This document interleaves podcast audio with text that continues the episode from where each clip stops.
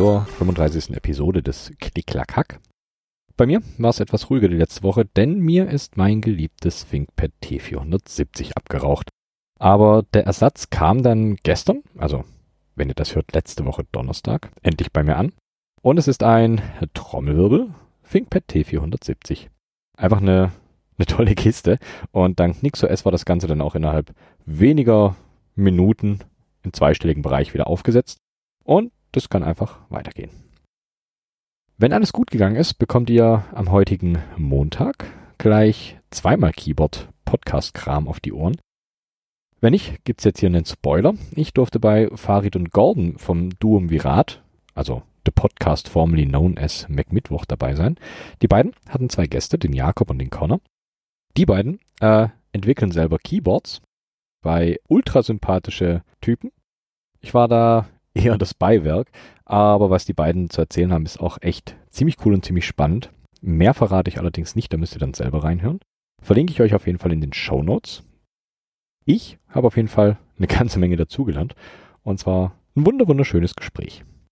Dann kam hier noch ein Dump-Pad vom DevETH Zero an. Da werde ich mich dann demnächst mal ransetzen. Bin ich sehr gespannt drauf.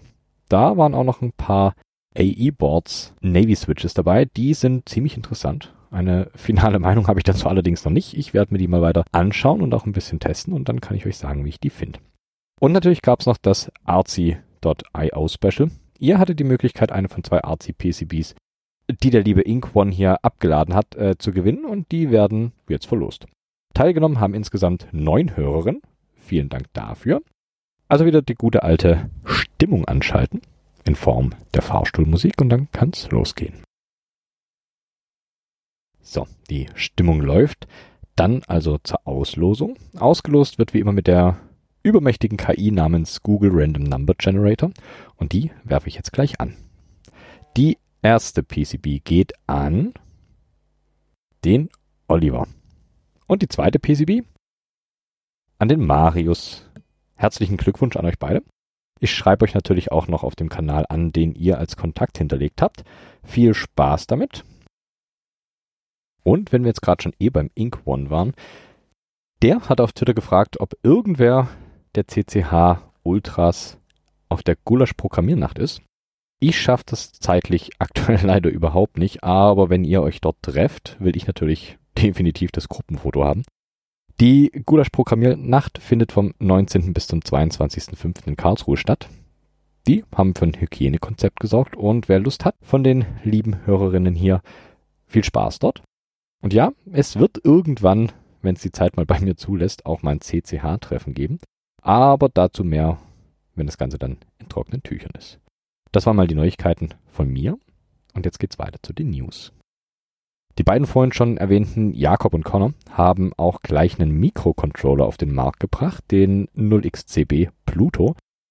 Vom Konzept her dem Pro Micro ähnlich und nett aussehen tut das Ganze auch noch.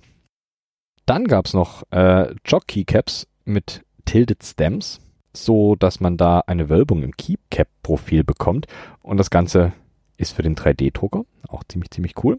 Und zwei Group Buys gibt's auch noch. Das ist einmal das Keyboard Clunker. Das ist eine 40% mit halber Zahlenreihe und einem Rotary Encoder. Der Group Buy geht vom 13.05. bis zum 6. Juni. Und das Board liegt insgesamt bei 50 Dollar, also ziemlich erschwinglich. Und das zweite Keyboard hier als Group Buy ist die LCK 75 in der R3. Die gibt's dann für 100 Dollar. Das ist eine 75%, auch mit Rotary Encoder mit OLED, mit einem Knopf im ISO-Layout und einem Split Backspace Support. Und das Ganze kommt im Design der Disziplin. Mehr habe ich diesmal nicht für euch, weil ich ziemlich abgeschnitten von der Welt war. Wie gesagt, das ThinkPad und so. Aber ja, ich höre jetzt auf mit dem Rumgenöle. Wie ihr das die letzten 34 Episoden gewohnt seid, gibt's hier natürlich auch immer ein kleines, feines Hauptthema. Und diesmal soll es um eine Firma gehen, die zwischen 1954 und 1994 in Westchester in USA saß und von dort aus ihre Rechner verkauft. Es geht um Commodore International. Die hatten solche Klassiker wie den C64, den denke ich fast alle kennen sollten. Wenn nicht, ist es natürlich nicht schlimm. Der C64 war auch mein erster Kontakt zu Computern. Nicht als Original-Release, ich habe den ein kleines bisschen später bekommen, aber es war mein erster Kontakt zu Rechnern. Und es war auch ein wirklich wunderbarer Erstkontakt. Damals lag mein Fokus leider noch nicht auf Keyboards, aber ich weiß noch, dass ich gern drauf rumgetippt habe. In den 1980ern und 90ern beherrschte Commodore den Markt für Heimcomputer und Anfang der 1980er Jahre war Commodore auch Marktführer bei ersten kommerziellen Anwendungen von Mikrocomputern in Ausbildung, Forschung, Fertigung und im Büro.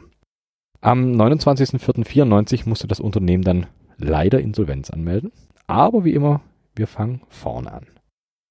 Die Firma wurde 1954 von Jack Tramiel in Toronto gegründet und begann mit Schreibmaschinen. Laut Wikipedia gab es äh, verschiedene Legenden, wie Tramiel auf den Namen Commodore kam.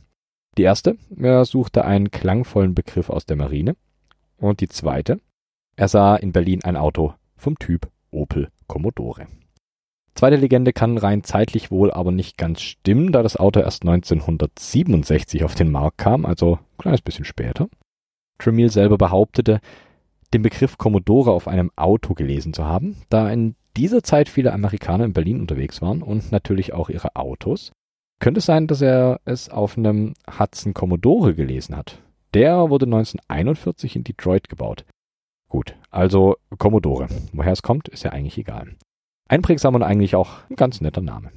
1950 gab es eine Welle von günstigen japanischen Schreibmaschinen, um seinen Umsatz weiter zu garantieren, stieg Tramiel dann auf mechanische Addiermaschinen um.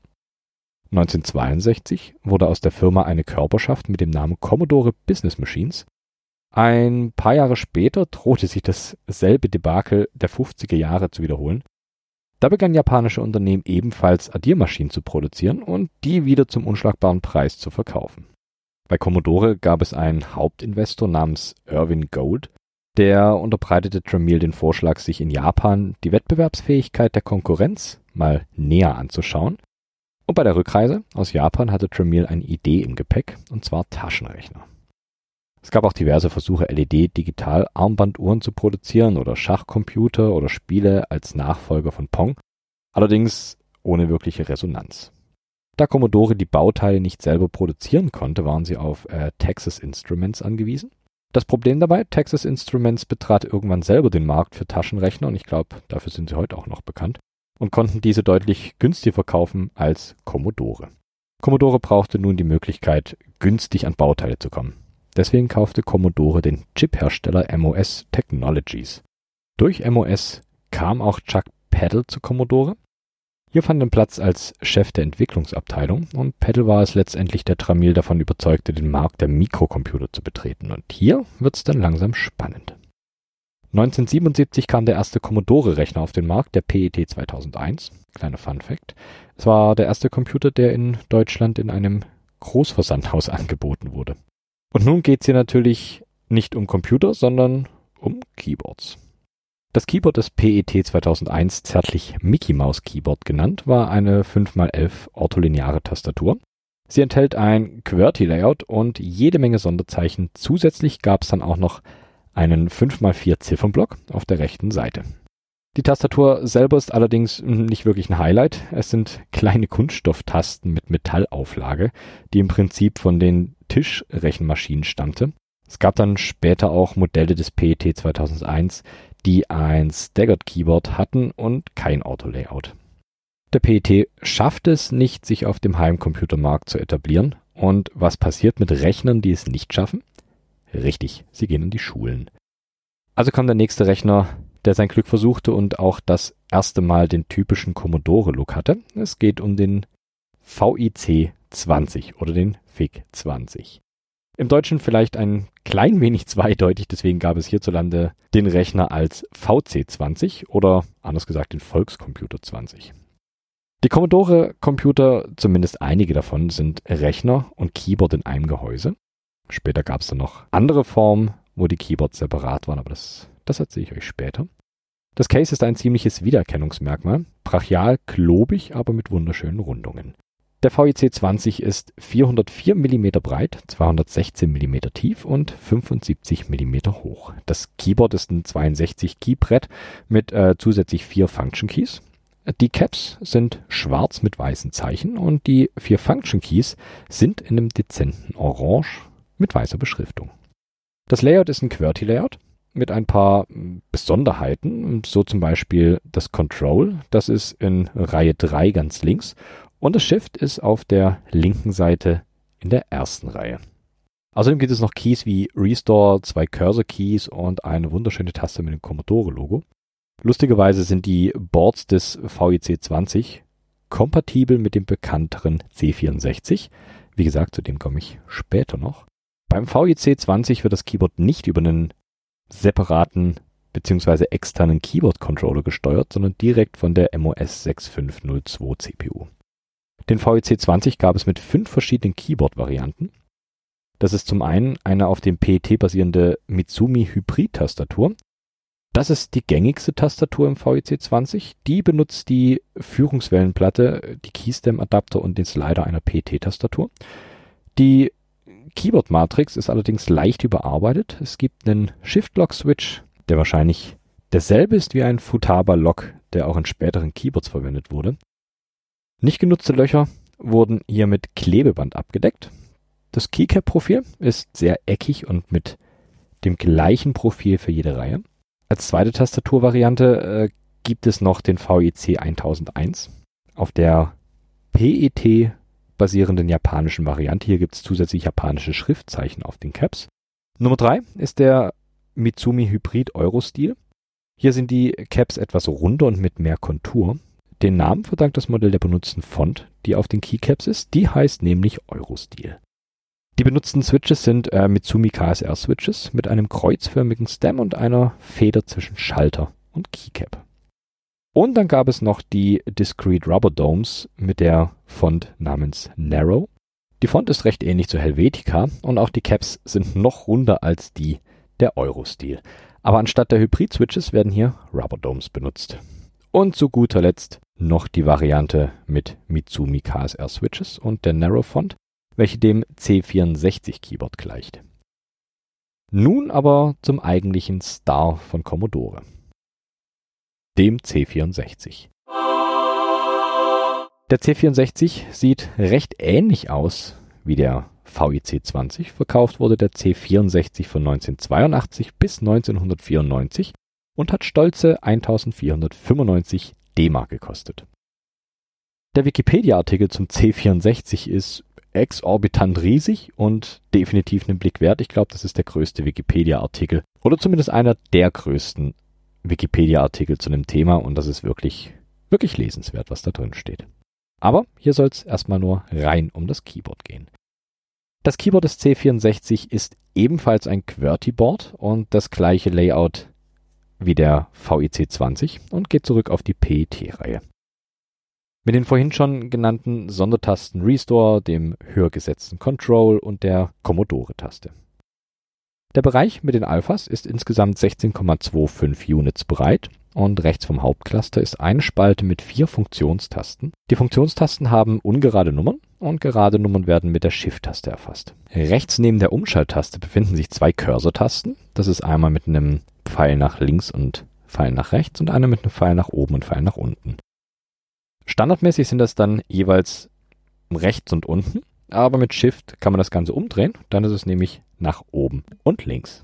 Zusammen lassen sie sich mit drei Fingern an einer Hand bedienen. Sonderlich komfortabel ist das Ganze trotzdem nicht, aber sieht nett aus auf jeden Fall. Der C64 hat zwei Zeichensätze im ROM mit dem Namen Petsky. Petsky basiert auf der ASCII-Version von 1963 mit einem Pfeil nach links anstelle von dem Unterstrich und einem Pfeil nach oben anstelle vom Zirkumflex. Commodore setzte auch das Pfundzeichen anstelle vom Backslash ein. Der Standardsatz für nicht verschobene Zeichen sind Großbuchstaben. Im Basic-Modus wechselt das Drücken von Shift plus Commodore zum bzw. vom verschobenen Satz, der auch Kleinbuchstaben enthält. Der Schalter ändert nur einen Zeiger auf eine andere Stelle im Zeichenraum. Großbuchstaben werden zu Kleinbuchstaben und Grafikzeichen werden zu Großbuchstaben. Groß- und Kleinbuchstaben im verschobenen Satz werden im Vergleich zu regulärem ASCII vertauscht. Der größte Teil des Zeichensatzes wird von Grafikzeichen belegt. Das sind Strichzeichnungen, Blöcke, Spielkartenfarben, Pi und umgekehrte Textmodusformen davon. Die nicht umgedrehten grafischen Zeichen sind auf der Vorderseite, beziehungsweise später oben, der Buchstaben- und Symboltasten gedruckt und die sind mit dem Commodore Modifier und Shift zugänglich. Commodore plus eine Ziffer ändert die Textfarbe um zum Aufrufen bzw. Verlassen des umgekehrten Textmodus. Es gibt ein paar verschiedene länderspezifische Tastaturen mit unterschiedlichen Layouts, aber statt unterschiedlicher Tastenkappen wurden die von der englischen Norm abweichenden Tasten einfach per Aufkleber mit den neuen Legenden versehen. Diese C64S wurden mit unterschiedlichen Kernel-ROMs mit unterschiedlichen Zeichensuchroutinen geliefert. Der Zeichensatz unterstützte auch nicht alle Buchstaben, so dass bei den Zeichen-ROMs Zeichengrafiken in einigen Coderäumen durch andere ersetzt wurden. Der C64 wurde natürlich auch in verschiedenen Versionen veröffentlicht. Fangen wir an mit dem ursprünglichen Commodore 64. Die alphanumerischen Tasten sind Double Shot Keycaps mit weißen Zeichen auf einem sehr dunklen braunen Keycap. Die auf der Vorderseite aufgedruckten Petski-Legenden sind wahrscheinlich mit Tampondruck bedruckt. Die meisten Tastaturen haben dunkelgraue Funktionstasten. Es gibt aber auch Varianten mit orangefarbenen Caps, ähnlich wie die des VIC 20. Umgekehrt wurden auch einige VIC 20 mit grauen Funktionstasten entdeckt, aber das ist eher, eher selten und ungewöhnlich. Der Grund dafür ist unbekannt. Eine Theorie besagt, dass das Orange des Originals für beide war und das Grau nur eine spätere Variante. Eine andere Theorie besagt, dass den Fabriken manchmal die beabsichtigte Variation ausging und sie nicht wählerisch waren und alles nutzten, was sie zur Verfügung hatten, um die Nachfrage zu befriedigen. Die Schriftart beider Varianten ist schmal, im Gegensatz zu breiten Buchstaben im PET-Stil beim früheren VIC 20. Das bekannte Brotkastengehäuse ähnelt ebenfalls dem des VEC 20, hat jedoch einen wärmeren Beige-Ton. Um genau zu sein, ist das die Farbe RAL 1019 und andere Anschlussöffnungen an der unteren Hälfte des Rechners.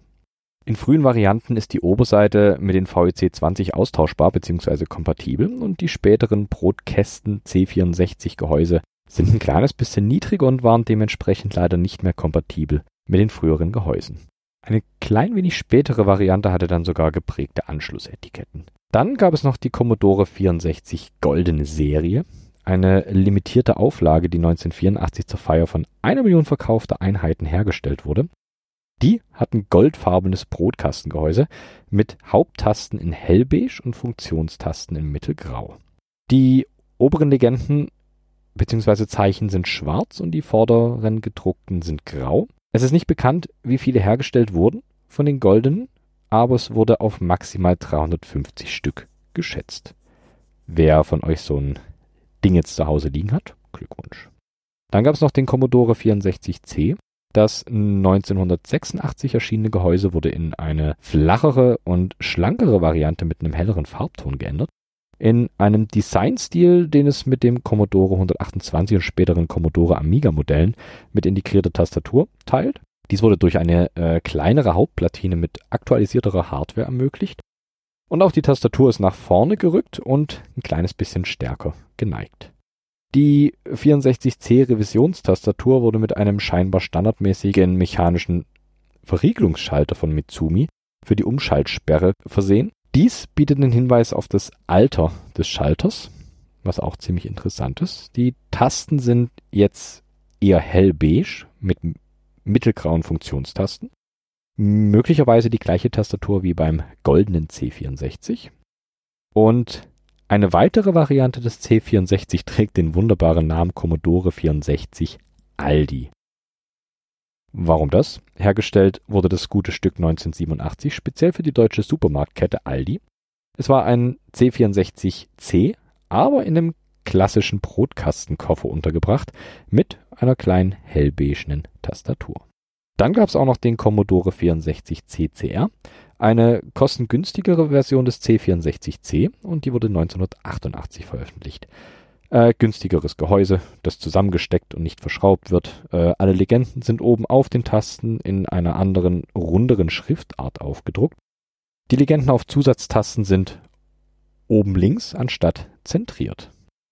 Der vorletzte im Bunde ist der Commodore 64G, eine 1988 in Europa veröffentlichte Variante, von der angenommen wird, dass sie hauptsächlich für den deutschen Markt bestimmt ist, hat das gleiche Brotkastengehäuse, aber in einem helleren Beige als der 64C und mit dem Ruf, billig und spröde zu sein. Die Tastatur variiert zwischen den Exemplaren. Es könnte eine kostenreduzierte Variante sein. Sicher kann sich da leider niemand so zu 100% sein. Zu guter Letzt gibt es aber auch eine unbekannte Variante. Einige C64-Computer verwenden eine nicht identifizierte Tastatur mit Schiebereglern im Mitsumi-Stil, jedoch mit einem Schalter der SMK JM0404 Serie für die Umschaltsperre. Und normalerweise verwenden Tastaturen anderer Hersteller alle Schalter, die sie in ihrer Produktpalette haben, aber hier sieht es so aus, als ob versucht wurde, den Mitsumi KSR Schaltermechanismus zu klonen. Die Platine ist mit Action gekennzeichnet, was auf den Hersteller hinweisen könnte. Das Etikett mit dem Herstellungsdatum von Mitsumi fehlt allerdings ebenfalls. Und wer die Caps des C64 mag, hatte sogar die Möglichkeit beim äh, SA Retro Keycap Set zuzugreifen. Das Ganze gab es dann inklusive der Frontprinted Petsky Legenden, also ziemlich hübsch. Commodore war mit dem C64 sehr erfolgreich. Wenn wir uns die Marktsituation von Anfang der 1980er Jahre anschauen, sticht das ganz deutlich heraus. Bei professionellen Mikrorechnern von 1983 liegt Commodore vor Apple, IBM und Hewlett Packard.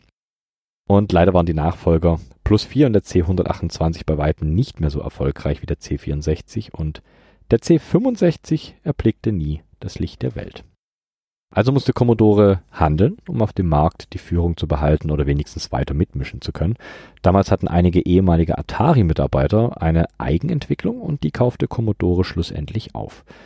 Hier handelt es sich um den Amiga 1000, der vorrangig als Bürocomputer gedacht war. Und genau der kam dann 1986 für knappe 1500 Dollar auf den Markt.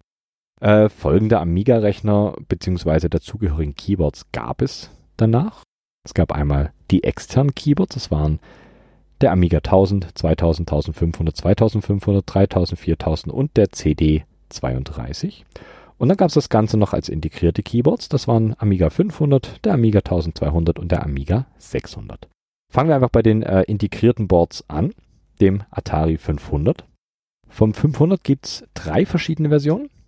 Da wäre die Samsung Spring Over Membrane Variante. Die lasse ich einfach außen vor, weil Spring Over Membrane. Spannender ist die Version mit Mitsumi KPR Switches. Die findet man bei den meisten 500S und 500 Plus Modellen. Das sind lineare Switches mit 4 mm Travel. Die Layouts der Amiga sind nahezu alle QWERTY-Layouts. Im Gegensatz zum C64 ist die Control auch eine Reihe weiter runtergerutscht und in der untersten Reihe gibt es die Spacebar und links und rechts daneben die Alt-Taste und eine Taste mit dem Amiga-Logo. Außerdem gibt es hier einen Ziffernblock und einen Cursor-Cluster und sogar F1 bis F10 sind vorhanden. Die Alpha Caps sind in einem leichten Beige und die Mods sind in einem hellgrau. Alles leider keine Double Shots, sondern nur bedruckte Caps, außer die Caps Lock. Die sind meist Double Shot, da sie so ein kleines Fenster haben, um die LED durchscheinen zu lassen. Und dann ist da noch die Hightech Series 725 Variante. Hier ist statt dem Amiga-Logo ein Commodore-Logo auf dem Logo-Key. Die Caps sind aus PBT und geben kein Stück nach, weshalb auch das Hellgrau der Caps bis heute wahrscheinlich noch ganz gut erhalten sein sollte. Unter den Caps finden sich, wie der Name schon sagt, die Hightech Series 725 Switches, die sogenannten Space Invader Switches. Hier müsst ihr euch noch ein klein wenig gedulden, dazu wird es definitiv eine separate Episode geben, weil das haben die Switches verdient. Deswegen springe ich hier einfach ein kleines bisschen weiter zum Amiga 600. Der Amiga 600 ist im 500 eigentlich recht ähnlich, variiert nur leicht im Layout und hat durchgängig die Mitsumi Hybrid Switches verbaut. Der Amiga 1200 ist dem 600 wiederum sehr ähnlich und wie beim Amiga 600, aber im Gegensatz zu anderen Amigas ist der Controller nicht Teil der Hauptplatine. Stattdessen führt ein Teil der Tastaturmembran als Kabel zu einem Anschluss auf der Hauptplatine des Computers, die sowohl den Controller als auch die Host-Schnittstelle beherbergt. Anzeige-LEDs für Power und HD- und FDD-Aktivität befinden sich in der oberen bzw. rechten Ecke des Tastaturbereichs, aber auf einer separaten kleinen Platine, die nicht Teil der Tastaturbaugruppe ist. Wie bei anderen Amiga-Tastaturen von Mitsumi sind die Tastenkappen aus ABS und können bei älteren Exemplaren sehr, sehr beige, wenn nicht sogar gelb sein. Mehr als das Gehäuse des Computers.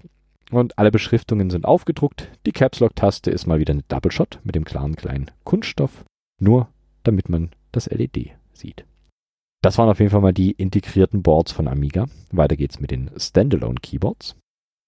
Den Anfang macht das erste von Amiga veröffentlichte Standalone Keyboard, das Board des Amiga 1000. Die Basis des Layouts ist eigentlich wie immer ein QWERTY-Layout. Das Cursor-Cluster ist direkt am Alpha-Cluster, also wirklich ohne Zwischenräume angebracht. Und das Board hat zusätzlich noch einen Ziffernblock. Produziert wurde die Tastatur wieder von Mitsumi. Demnach sind auch die Switches von Mitsumi, und zwar die Mitsumi Standard Type 2 Switches mit dem hauseigenen Mitsumi Mount. Die Caps sind per DICE-Up-Verfahren beschriftet. Es gibt noch die Cherry G80 0777 mit Amiga-Tasten, aber ohne ein Commodore oder Amiga-Branding. Und es gibt auch sonst keine Hinweise, dass sie jemals mit einem Amiga 1000 ausgeliefert wurde. Der proprietäre Anschluss des Keyboards ist ein 4P4C-Stecker. Die Pin-Belegung davon ist der erste Pin ist belegt mit den plus 5 Volt, auf dem zweiten Pin liegt der Takt, auf dem dritten Pin fließen die Daten und auf dem vierten Pin ist die Masse. Noch ein kleines Wort zu dem Mitsumi Standard Mechanical Switches Type 2. Der Unterschied zwischen Type 1 und Type 2 ist lediglich die Größe der Switches, wobei die Type 2 ein kleines bisschen kleiner sind. Das geht wahrscheinlich darauf zurück, dass Commodore hier die DIN-Konformität einhalten wollte. Die Switches haben das Mitsumi Cap Mounting. Produziert wurden die Switches aber auch mit Alps Mounting. Die Switches kamen dann allerdings nur in die Apple-Tastaturen. Type 1 und Type 2 sind 100% kompatibel zueinander. Wie gesagt, nur dass Type 2 ein kleines bisschen flacher ist. Die meisten Type 2 Switches sind taktile Switches und verwenden zwei Ansätze, das zu realisieren. Die Mitsumi Mount Schalter, die in Commodore Amiga Computern zu finden sind, verwenden eine unter der Taste liegende Rückholfeder, genau wie die mechanischen Mitsumi Miniaturschalter. Die von Apple. Im Apple Extended Keyboard 2 verwendeten Alps Mount Schalter verwenden ein modifiziertes Kontakt-Ektoblatt, das sich wie ein taktiles Blatt verhält. Und dieses Design fühlt sich sehr, sehr taktil an, wenn es lose getestet wird aber unter Schreibbedingungen ist die Taktilität wohl eher sehr, sehr schwach. Weiter geht's mit dem Atari 2000 beziehungsweise dessen Keyboard. Die Part-Numbers der Boards verraten da schon ein winzig kleines Detail. Das sind folgende Part-Numbers. G80 0879, die G80 0904, die G80 0922 und die G80 0924. Die Art der Part-Numbers kommen euch eventuell bekannt vor, und zwar von Cherry.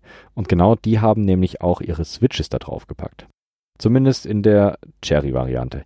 Die war die erste Version, die mit dem Amiga 2000 ausgeliefert wurde. Das aber nur für die Jahre 1986 und 87. Das macht das Board ziemlich, ziemlich, ziemlich rar und beliebt und ruft stolze Preise dafür ab. Die Keycaps sind Double Shots und das Board hat schwarze Cherries verbaut. Bis auf die Leertaste, da steckt ein MX Linear Gray darunter. Und Dioden für den Enki Rollover sind natürlich auch mit im Board verbaut. Die Farbe der Caps war leicht heller als beim Standard Cherry Design. Und erkennen könnt ihr die Cherry Boards bzw. die Cherry Variante an den kleinen Zwischenräumen zwischen Leertaste und Amiga-Taste. Die Part Numbers selber beschreiben auch die Sprachlayouts, die auf dem Board verwendet wurden. Das wären zum Beispiel bei der G80 0879 das US-Layout, bei der G80 0904 war es das deutsche Layout. Bei der G80 0922 war es ein finnisches bzw. schwedisches Layout und das dänische Layout bekommt zuletzt noch die Partnummer G80 0924. Selbstverständlich gab es auch eine Space Invader Variante, die Hightech-Version der Tastatur mit Hightech Series 725 Switches und eine Mitsumi-Version gab es auch mit den Mitsumi KKQ Switches. Das Keyboard des Atari hatte noch zwei weitere überarbeitete Versionen, die Amiga 1500 und die Amiga 2500. Beim Amiga 3000 sind entweder Mitsumi KPR Type oder Mitsumi KKQ Type verbaut und die gehören zu den Mitsumi Hybrid Switches. Der Amiga 4000 ist dann nahezu gleich dem 3000er, nur dass hier das Case weiß ist und nicht beige und es hat einen anderen Konnektor. Der hat hier 6 Pins und ist ein Mini-DIN-Konnektor und hier sind die Pins wie folgt belegt. Auf dem ersten Pin laufen die Daten, auf dem dritten ist die Erdung, auf dem vierten laufen die plus 5 Volt und auf dem fünften die Uhr.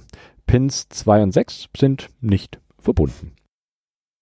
Der Kampf zwischen Commodore und anderen Firmen war immer hart und Commodore hatte teilweise echt zu knabbern. Leider kamen Commodore-Rechner immer einen kleinen Tick zu spät, als die anderen schon vorgelegt hatten. Und ein weiteres Problem war, dass der Commodore immer den Ruf des Spielerechners hatte und den auch nicht mehr wirklich los wurde. Das machte die Etablierung auf dem Bürocomputermarkt sehr, sehr, sehr schwer für Commodore und der Markt wurde dann mittlerweile auch beherrscht von Apple und IBM und plötzlich war Commodore trotz technischer Überlegenheit auf einmal ziemlich ab vom Schuss und isoliert. Das Marketing von Commodore galt zu dieser Zeit auch eher als schlecht. Es wirkte, als würde sich Commodore immer recht konzeptlos bewegen, so zum Beispiel bei der Entwicklung der CD-TV Home Entertainment System, für das es schlicht einfach noch keinen Markt gab. Zusätzlich wurden die beiden Hauptlinien C64 und Amiga nicht wirklich konsequent weiterentwickelt. Und so kam es dann, dass Anfang 1994 die ersten Tochterunternehmen wie Commodore Australien ihren Betrieb einstellten und am 29.04.1994 beantragte Commodore International Limited offiziell die Insolvenz. Dazu gibt es ein Video namens The Deathbed Vigil and Other Tales of Digital Angst, das die letzten Tage von Commodore aus Sicht des Hardwareentwicklers Dave Haney zeigen. In dem Video wird unter anderem ein AAA-Prototyp gezeigt, dessen Entwicklung bereits 1993 eingestellt wurde. Was übrig blieb, waren Commodore Deutschland und Commodore UK, beides ziemlich profitable Unternehmen. Der deutsche Ableger wurde schließlich durch die Muttergesellschaft mit in den Untergang gerissen, während das britische Unternehmen in letzter Minute versuchte, durch einen Aufkauf der Muttergesellschaft und damit der Rechte am Amiga das Ende zu verhindern. Die finanziellen Reserven von Commodore UK reichten dafür allerdings nicht aus. Sie wurden durch den zeitweise zweiterfolgreichsten deutschen PC-Hersteller Escom überboten, der Commodore schließlich für 14 Millionen US-Dollar aufkaufte. Bei Escom trennte man die beiden Marken Commodore und Amiga und lagerte das Amiga-Geschäft in das neue Unternehmen Amiga Technologies aus, während man die in Deutschland sehr angesehene Marke Commodore verwendete, um PCs und PC-Zubehör zu verkaufen. Im September 1997 gingen sämtliche Markenrechte an der Marke Commodore an die Tulip Computers NV über. Tulip nutzt den Markennamen um, um unter anderem Telefone, MP3-Player und den C64 DTV zu vermarkten. Und das war das Ende von Commodore. Schade. Ich erinnere mich eigentlich immer recht gerne an den C64 zurück, muss aber bestätigen, dass er in der Tat meist zum Zocken herhalten musste. Naja, schade drum. Gerade die Space Invader Switches sind ziemlich, ziemlich interessant. Das soll es mal für heute gewesen sein. Noch nicht ganz, wer hätte es gedacht. Musik gibt's natürlich auch wieder. Diesmal wird es ein kleines bisschen abgefahrener. Ich bin auf Mastodon, dem lieben Sven Board, über den Weg gelaufen und habe gefragt, ob ich etwas von ihm bekomme und ich habe es bekommen. Wer ihn nicht kennt, sollte sich das dringend mal anschauen, was er macht, nämlich Musik mit alter Hardware. Und ich denke, alte Hardware und viel Bastelei passt hier in diese Episode ganz gut rein. Das ist ziemlich abgefahrenes Zeug. Ihr bekommt hier A2K6 Tech Noise. Viel Spaß damit. Mir bleibt nur noch zu sagen, danke fürs Zuhören und bis zum nächsten Mal. Macht's gut.